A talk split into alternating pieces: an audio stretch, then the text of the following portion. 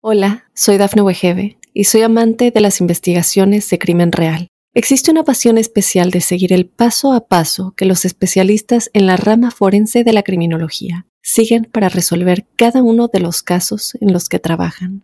Si tú, como yo, eres una de las personas que encuentran fascinante escuchar este tipo de investigaciones, te invito a escuchar el podcast Trazos Criminales con la experta en perfilación criminal, Laura Quiñones Orquiza en tu plataforma de audio favorita. Óyenos audio. La bojifobia es un pánico ancestral a lo desconocido, un temor que se esconde en la penumbra de nuestra mente. Es el terror a lo que no podemos ver, pero sabemos que está ahí. Martes de Misterio presenta Bojifobia. Historias para oír en la oscuridad.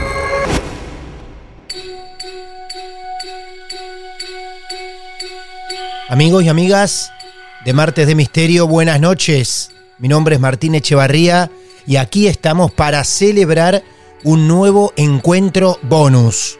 Porque hoy, no importa cuándo estés escuchando este episodio, estamos presentándotelo un día viernes no es tradicional hacerlo en nuestro mundo. Ocurre que estamos en modo festejo Halloween. Halloween 2023, por eso te presentamos estos fascículos que llamamos Bojifobia, volúmenes para coleccionar. Ya nos encontramos en el capítulo número 3, donde hoy nos vamos a encontrar con otras dos historias, ambas de Argentina. Una iremos a buscarla a la provincia de Córdoba, otra en el Chaco. Lo cierto es que ambas tienen un punto en común, golpes. Golpes y más golpes. En unos minutos se van a enterar por qué. Lo cierto es que nos vamos a meter en dos departamentos de amigos donde cuando todos conviven en el mismo lugar ocurren cosas inquietantes. Somos Martes de Misterio, edición especial Bojifobia para este Halloween 2023. Te invito a que primero conozcamos a Martín, un tocayo.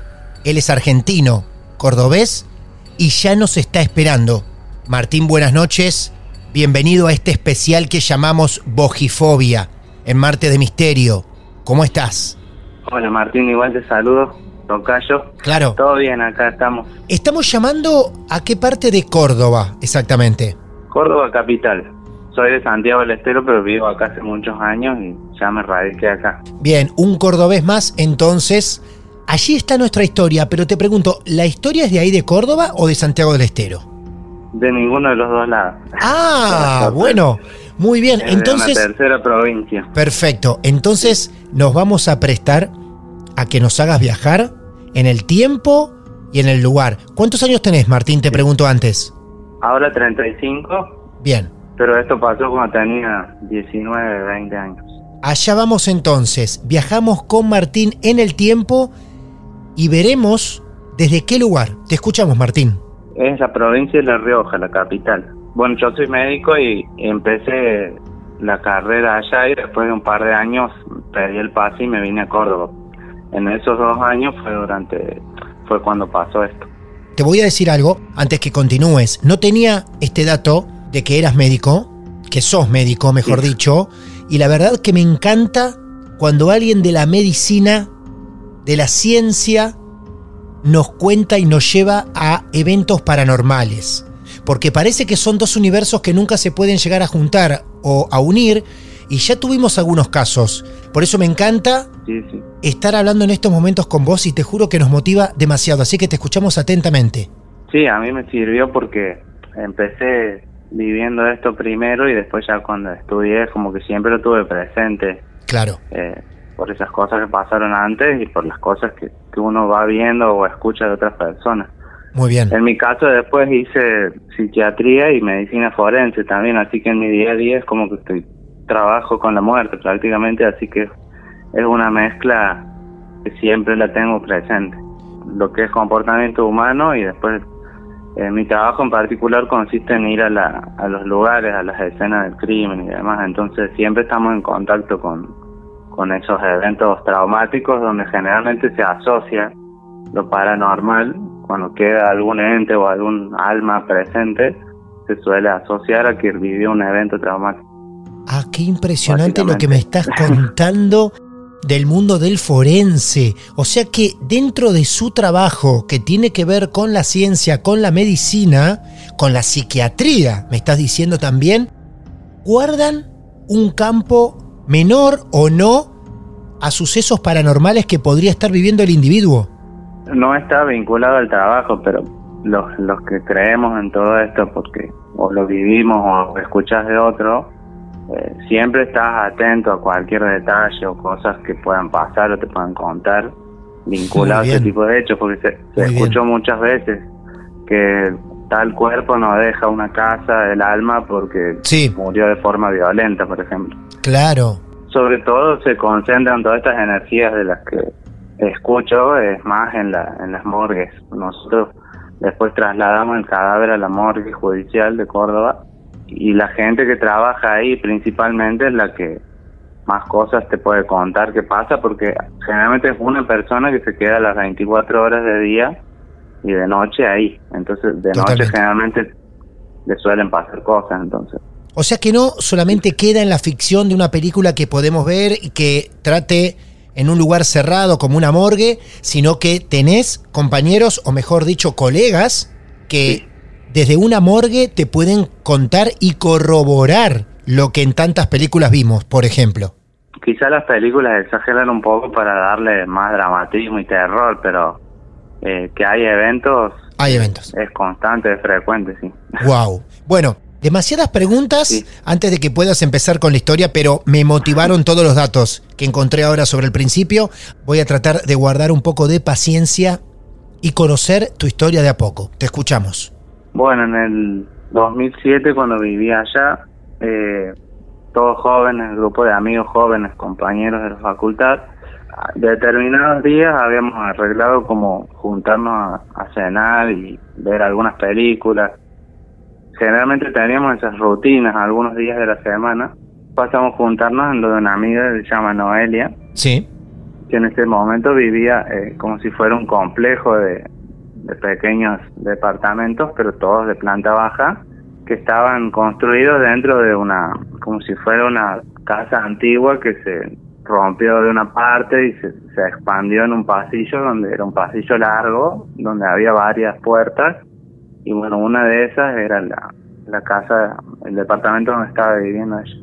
Así que bueno, nos acomodamos un poco ahí con almohadones, colchón, todos como en el piso, era una película yo estaba en un rincón, poner el rincón izquierdo, muy cerca de la puerta de ingreso, y del lado opuesto estaba un amigo en un colchón que se llama Facundo.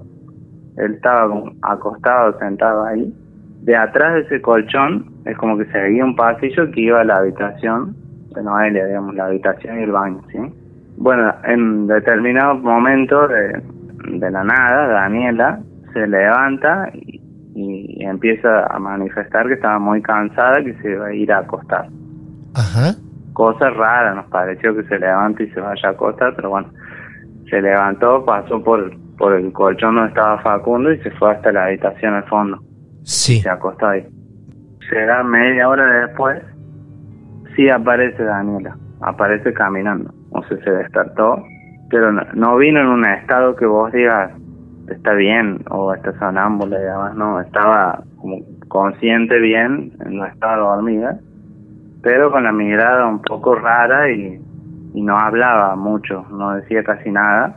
Y en un momento empezó a señalar el piso y le dijimos, ¿qué pasa? ¿Qué pasa? Ahí ya se cortó toda la película, nos olvidamos todo porque no era una situación normal. Claro. Y ella señalaba y decía como que se va, se va, algo así dijo, y señaló hasta la puerta de ingreso a la casa, la puerta que sale para, para el pasillo. Ajá. La puerta principal.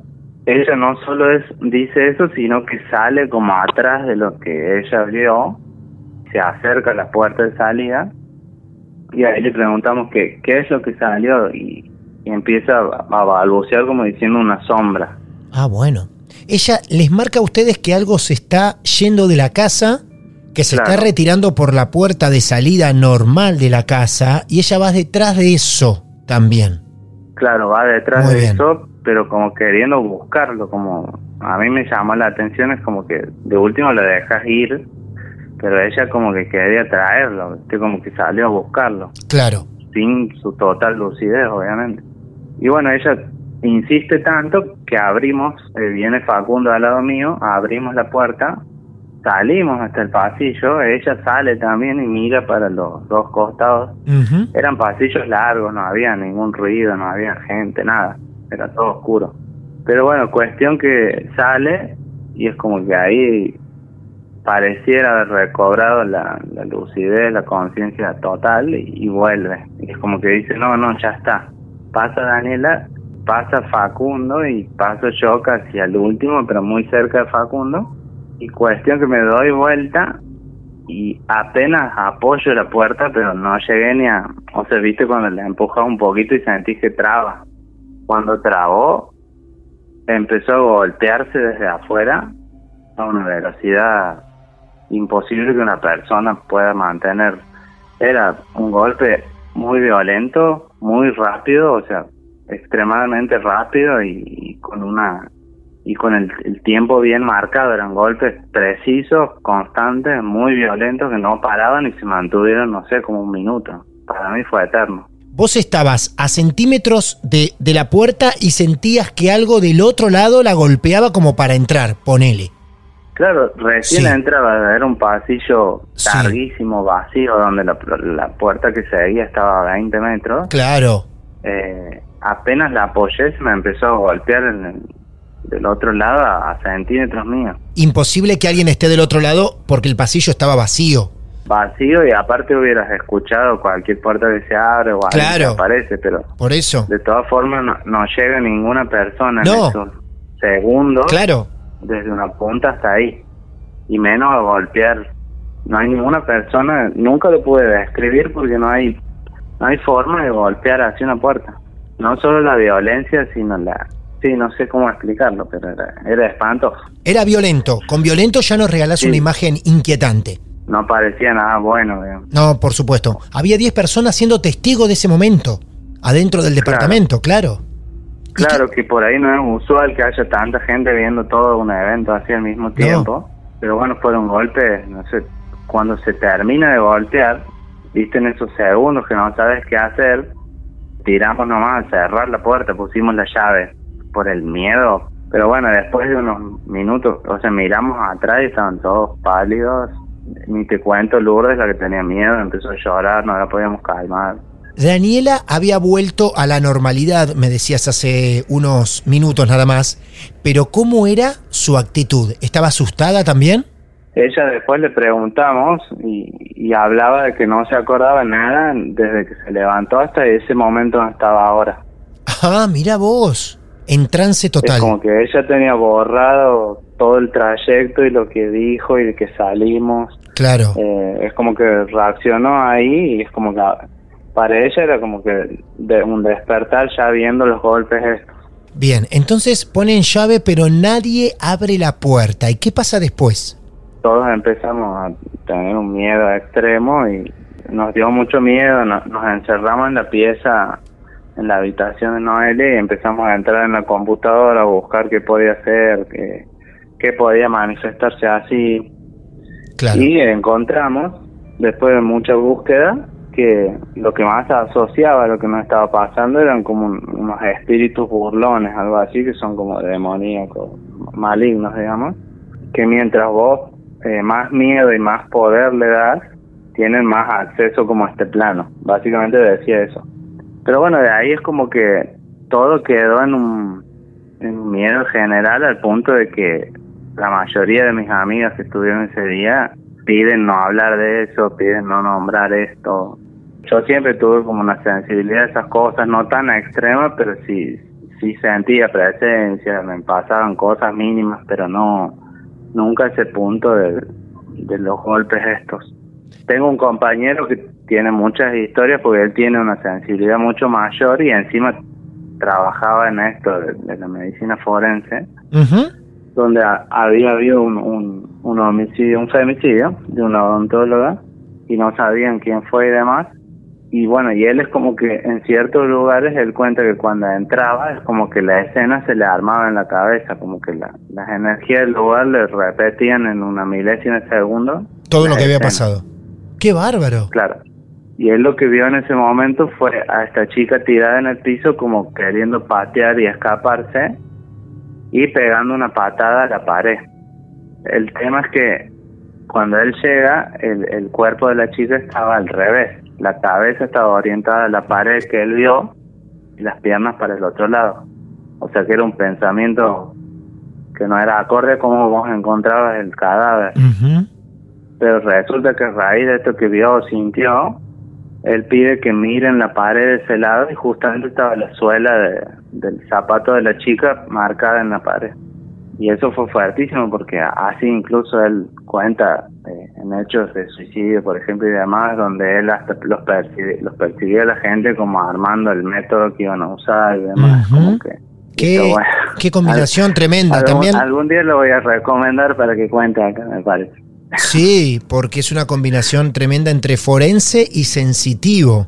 Nadie hubiese ido a mirar esa pared con esa suela marcada. Eh, Incluso él dice que sale a la puerta a hablar Sí. con el fiscal y, y mientras hablaba ve a una persona pasar y sintió algo muy raro cuando lo vio, que venía un chico con una capucha gris y él se queda mirándolo y el chico mira el lugar y sigue caminando como más rápido. Y cuando a él le cuentan unas semanas después que tenían al, al autor, pregunta si tenía un buzo gris y ahí le dicen que sí. Y sí. le preguntan, ¿y usted cómo sabe que tenía? No, no, quería saber, ¿no? Pero claro. claro, él en ese momento sintió que esa persona algo tenía que ver. Pero bueno, eso quizá puede ser un presentimiento de él, pero en base a todo lo que le pasa, yo creo que sí lo sintió. Martín, gracias Sí. por regalarnos este momento tan incómodo y maravilloso al mismo tiempo. ¿eh?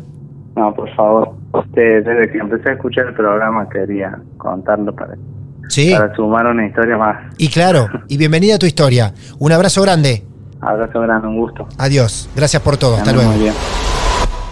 Hola, soy Dafne Wegebe y soy amante de las investigaciones de crimen real. Existe una pasión especial de seguir el paso a paso que los especialistas en la rama forense de la criminología siguen para resolver cada uno de los casos en los que trabajan. Si tú, como yo, eres una de las personas que encuentran fascinante escuchar este tipo de investigaciones, te invito a escuchar el podcast Trazos Criminales con la experta en perfilación criminal, Laura Quiñones Orquiza, en tu plataforma de audio favorita. Y así salimos del departamento de los amigos y amigas de Martín, donde nos puso en una situación incómoda, extraña. Qué bueno, repito, que el mundo de la ciencia, de la medicina, también se preste a compartir sus historias esotéricas, esas cosas que ellos mismos no pueden explicar. Esto tiene Bogifobia, presentarte situaciones inéditas, extrañas, inquietantes, centradas en un mismo espacio, en un mismo lugar. Pequeños instantes malditos que tanto nos incomodan a cada uno de nosotros. Y que luego serán esto, experiencias que contaremos por el resto de nuestras vidas. Hablando de experiencias, vamos por la segunda de esta noche. Es momento de viajar hasta el Chaco, acá en Argentina, para encontrarnos con Enzo, otro hogar compartido con amigos. Y golpes, y más golpes que aturden a cualquier sistema nervioso humano. Segunda historia en Bogifobia, volumen 3, especial de Marte de Misterio para todos ustedes en Halloween. Aquí vamos por el segundo protagonista de esta noche. Hola Enzo, buenas noches, bienvenido a Martes de Misterio. ¿Cómo estás? Hola Martín, ¿qué tal? ¿Cómo estás? Bueno, saludo a vos, a todos los oyentes. Gracias amigo, gracias. ¿Cuántos años tenés Enzo? 24. 24 años estamos en comunicación con el Chaco. Vamos a hablar, o mejor dicho, vos nos vas a hablar de tu historia en Marte de Misterio. Historia que se generó, se gestó, la viviste ahí mismo en Resistencia. No, no, no, Mirá. esto sucedió en Zárate, en Buenos Aires. Zárate, Buenos Aires. Bueno, vamos a viajar con Enzo en algún momento de su vida hacia Zárate porque ahí nos espera una historia. desde donde vos quieras. Enzo, te escuchamos atentamente. Bueno, esto pasó eh, mediados de principios del 2017 y hasta el 2018. Yo en ese entonces vivía en Zárate, provincia de Buenos Aires. Bien. Mm, Alquilaba un departamento y vivía con dos amigos más. ¿Qué edad tenías ahí? Ahí tenía 17. ¿Y entonces? Eh, nosotros estábamos, bueno, básicamente vivíamos ahí porque estábamos eh, haciendo la carrera de, de prefectura. O sea, estábamos solamente en el departamento los fines de semana porque era un régimen de internado. Y bueno, conocimos gente de, de- de todo el país básicamente porque en Zárate, bueno, está la- la- el instituto de, la prefectura. Y nosotros muy bien. vivíamos eh, en la provincia y bueno, justamente la- el único momento que, que estábamos en el departamento era los fines de semana, si no teníamos guardia o eh, alguna que otra sanción por, por alguna cagada. Bueno, ahí estamos entonces acompañándote a vos en tus estudios con tus amigos. 17 años nada más. Tan pequeño, viviendo solo una aventura en Zárate y una historia que no se la esperaban seguramente. A ver. no, la verdad que no.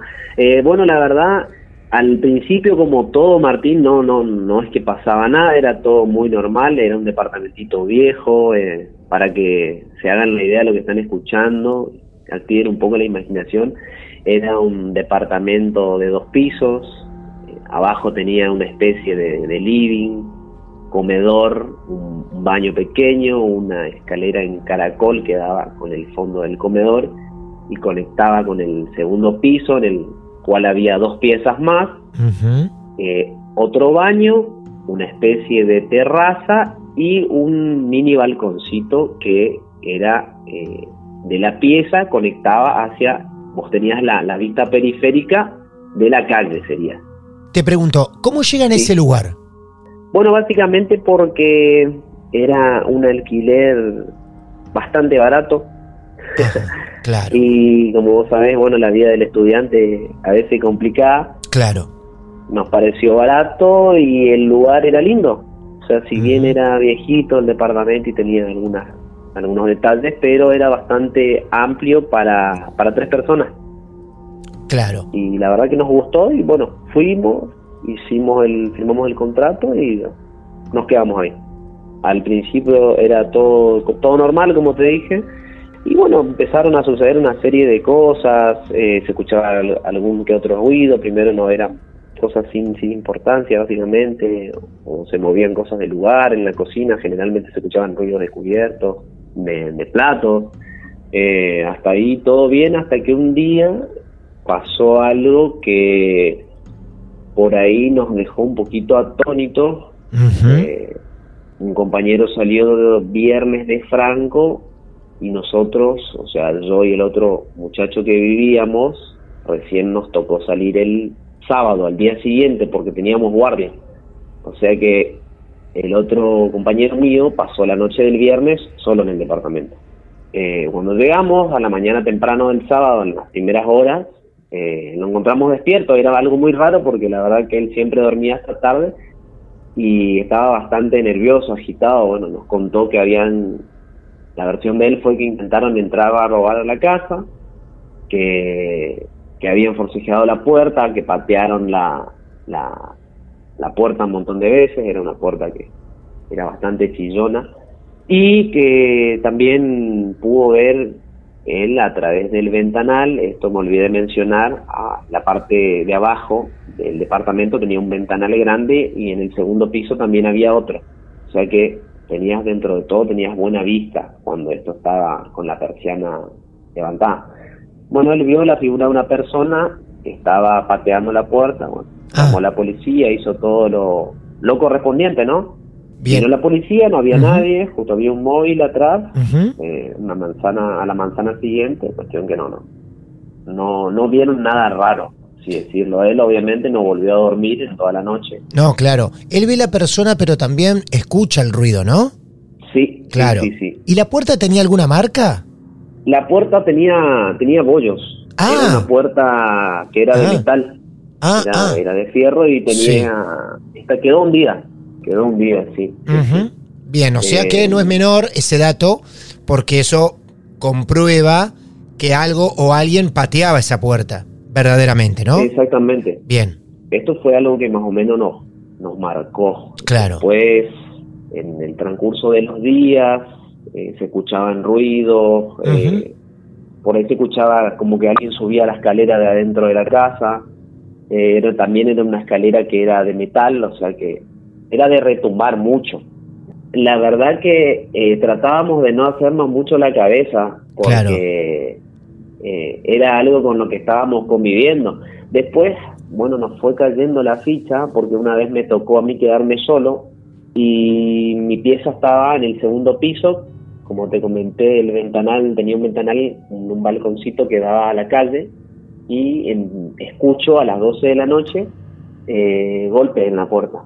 De vuelta golpes en la puerta. Otra y vez. Como que alguien forzaba la cerradura. Ah, Sí. Obviamente los pelos de punta, sí. eh, me levanté automáticamente, miro por el ventanal y veo la silueta de una persona. Veo la silueta de una persona, termino de, de asomar mi cuerpo para ver qué era y ya no había nadie. Otra vez, Exactamente. otra vez. O sea, escuchan y ven.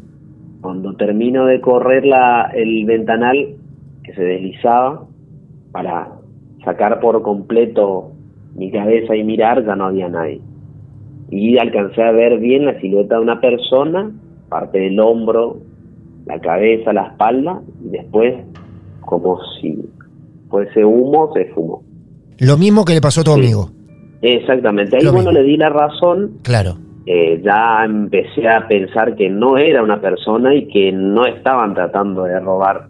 Eh, así fueron pasando ruidos, golpes, ya como que no, nos acostumbramos, nos acostumbramos un poquito al, al ruido, al golpe de las puertas y un día fue algo que ya había superado todo lo vivido anteriormente, estábamos por salir al boliche una noche que estaba bastante feo, había como, como lluvia, estaba, estaba medio complicado el tiempo, y se corta la luz, nos quedamos sin wifi, sin música, todo, y nos empiezan a golpear la puerta, la ventana de manera re violenta. eh, bueno, ahí optamos por organizarnos, uno se fue a mi pieza a ver si podía ver algo de arriba, yo Sí. abajo con una linterna y con un palo de No, por Dios.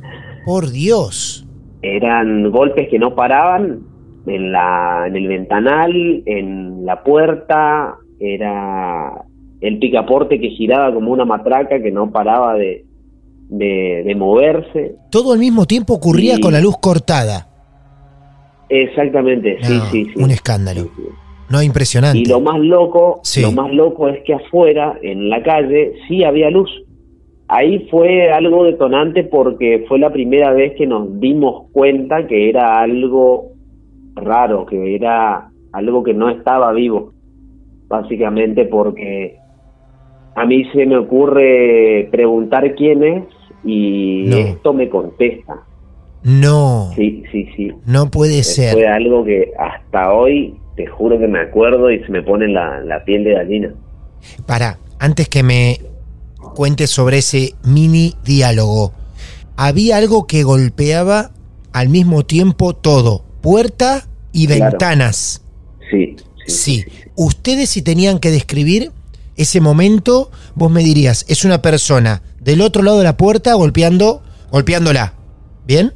Claro. Pero lo mismo, Sí, sí. otra persona al mismo tiempo, del lado de afuera, golpeando una ventana. ¿Cuántas ventanas se golpeaban al Sí. mismo momento? Y teníamos eh, dos ventanas y la puerta. O sea, para ustedes ubicadas en eran, distintos lugares. claro, podrían ser tres personas golpeando al mismo momento ventanas y puerta. Claro. sí, Bien. sí, y detrás de las tres, ¿se veía el reflejo de una persona o solamente detrás de la puerta? se veía, se veía como que alguien no se quedaba quieto, cruzaba de un lado para el otro. Era una sola silueta que la que Ah, se movía. iba moviéndose Sí. e iba golpeando. Claro. Ah, Sí, ahí entiendo. Perfecto. Sí, eran golpes muy fuertes, muy, Muy fuertes. fuertes. Me atrevo a decir que no una persona de contextura mediana o grande no, no tiene la suficiente fuerza como para reventar de tal manera la, la puerta y la ventana como, como lo estaba haciendo esta cosa. Vos te acercás a la puerta y hablas. Yo me acerco, yo me acerco a la puerta, sí, mi compañero, uno queda al lado mío y el otro sube a ver por la ventana de arriba de la pieza, por la cual se podía ver todo de mejor claridad, sube para ver qué era, baja totalmente asustado y me dice, Enzo, no hay nadie afuera. Me. No hay nadie afuera.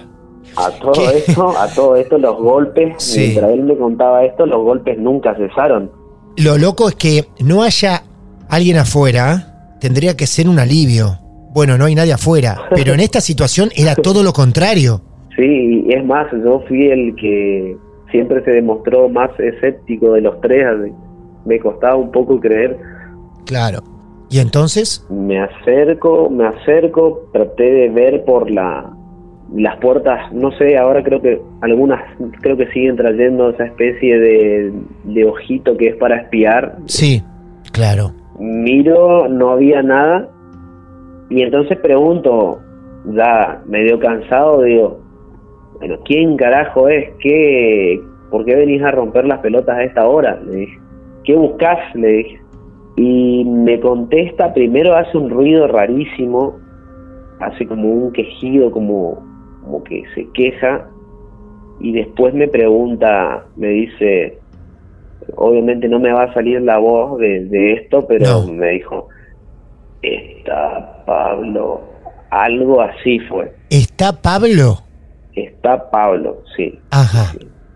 A lo que, bueno, nos terminamos de, de asustar más de lo que ya estábamos. Claro. abrimos la puerta y no había nadie. Nadie. Abrimos la puerta porque teníamos la seguridad, teníamos una especie de rejita, estaba trabada. Sí. Abrimos la puerta y no había absolutamente nadie. Empezamos a indagar, salimos.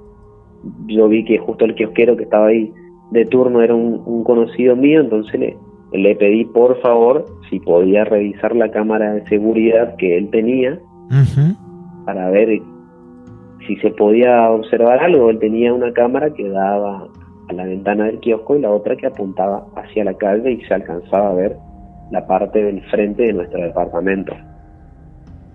Le contamos lo sucedido, eh, se mostró muy sorprendido, la verdad no tuvo problema, buscó, empezamos a mirar la cámara y se alcanza a ver a mí y a mi compañero cuando salimos, pero aparte de eso no se ve a nadie afuera golpeando. Wow.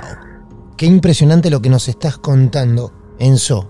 Obviamente ya estábamos, ya nos, termina, nos terminamos de, de convencer que, que era algo raro. Fuimos a una iglesia, a la semana siguiente fuimos a una iglesia, Ajá. compramos velas, agua bendita, tiramos eh, un poco de agua bendita en, en el departamento, prendimos saumerios, lo que generalmente hace la gente asustada que no tiene por ahí un poco de idea de, de estos temas, ¿no? La verdad que los ruidos pararon, pararon unos días, la verdad, un- Sí. unas semanas, y después esto regresó, pero peor, con más fuerza, creería. Lo mismo. La misma situación. Golpes con más fuerza. Golpes, eh, nos rompieron una, bueno, nos rompió un, vidrio del, ventanal, un espejo grande que teníamos en el, en, en la casa, en el departamento, salió volando, cayó y se rompió todo. Eh, básicamente no, un día que no, no había ni siquiera viento, era una noche la verdad muy tranquila. Los ruidos siguieron, lo que no, no volvimos a ni siquiera intentar obviamente fue hablarlo cuando golpeaban, ya no, no hablamos más. Te hago esta pregunta. El primer momento que acabas de describir, no el que vive tu amigo solo, sino el que vivieron todos. Ese primer momento que viven todos juntos. ¿Cuánto dura aproximadamente? Y entre de que arrancó los de- desde que arrancó el corte Sí. de luz y arrancó la sinfonía de golpes, habrá sido los 25 minutos más largos de mi vida. Ah, es un montón. Es muchísimo. Inclusive ya te digo que íbamos a íbamos a prepararnos, estábamos en- haciendo una previa para salir al boliche y quedamos bastante bastante asustado. Claro, ¿y el segundo hecho, el más fuerte? ¿O el que por lo menos se escucharon los golpes más fuertes todavía? ¿Duró más o menos 25 minutos? No, duró un, un poquito menos, pero Ah. las cosas que pasaron por ahí fueron un poco más. Se empezaron a escuchar los golpes de nuevo en la parte principal de la, Sí. la puerta de ingreso. Sí. De vuelta lo mismo, patadas, se escuchaban como patadas, como golpes, la manija de la puerta del picaporte que giraba para todos lados, como que una persona intentara abrir, y a su vez las puertas de las, de las dos piezas de arriba eh, se azotaban las puertas. Eh, una era una era corrediza y la otra era una puerta normal sería. y Qué las increíble. dos se escuchaban como que se azotaban nosotros estábamos de vuelta abajo Eh, preguntamos al tipo que nos alquilaba la casa porque le contamos todo lo que estaba pasando y, y que no era algo que lo escuchó uno solo o que pareció ver o que creímos que escuchamos fue algo que nos estaba pasando y que inclusive nos sucedió en dos ocasiones estando todos juntos. Algo quería entrar a esa casa. Algo quería entrar.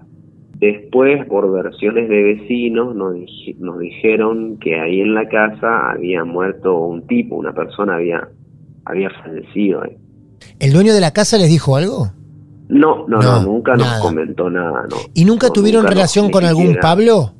No, Tampoco. No, no, no.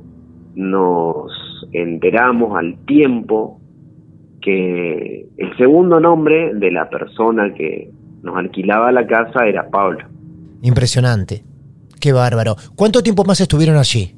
Y esto, y esto siguió así hasta fines del 2018, fines del 2018 que bueno, ya todos nos fuimos de ahí, como obviamente ya no- nos recibimos y terminamos la cursada, a cada uno le tocó un destino distinto, abandonamos obviamente el departamento y vaya a saber si esto siguió ¿Qué pasando pasó? ¿no? Claro. con nuevos ocupantes. Ustedes esta situación de golpes, me contaste tres, la de tu amigo solo y la de ustedes dos. ¿Vivieron más todavía hasta que se fueron?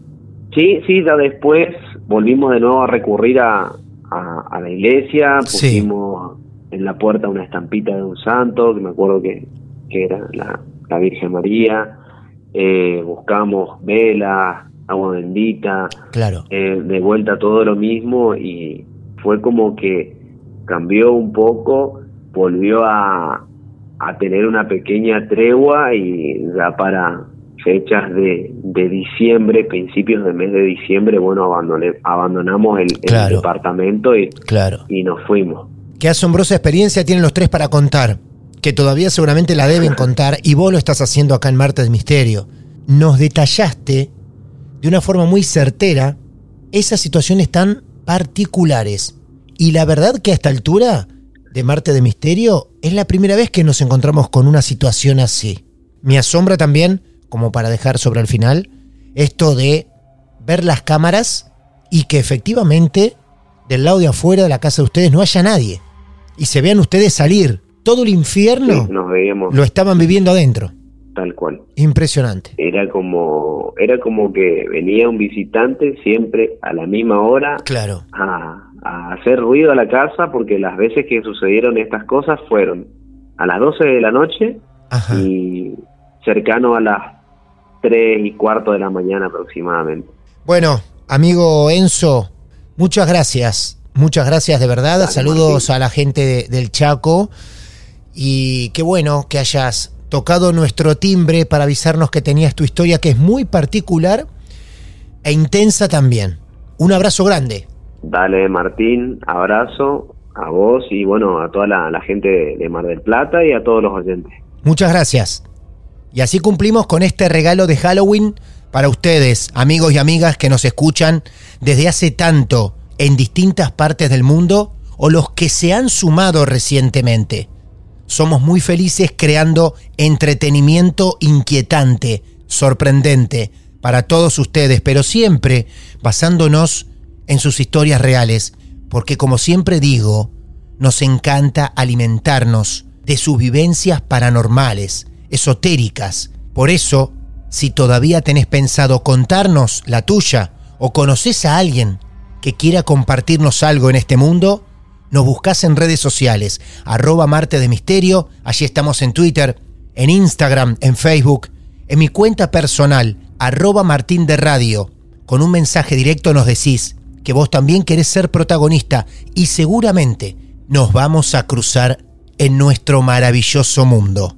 Ojalá esta noche no te despierten los golpes, esos que tanto azotaron a Martín y a Enzo. Nos preguntamos sobre el final. ¿Será la misma entidad que quería entrar en ambos hogares? La conclusión es toda de ustedes. Nosotros por ahora nos retiramos. Mi nombre es Martín Echevarría, esto es Marte de Misterio y seguramente, muy seguramente, nos vamos a encontrar en el próximo episodio. Siempre de noche. ¿Les parece? Hasta la próxima. Esto es Martes de Misterio.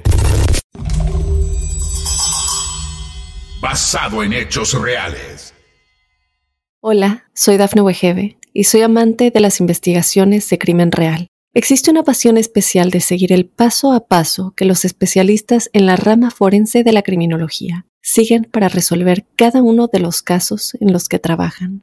Si tú, como yo, ¿Eres una de las personas que encuentran fascinante escuchar este tipo de investigaciones? Te invito a escuchar el podcast Trazos Criminales con la experta en perfilación criminal, Laura Quiñones Orquiza, en tu plataforma de audio favorita.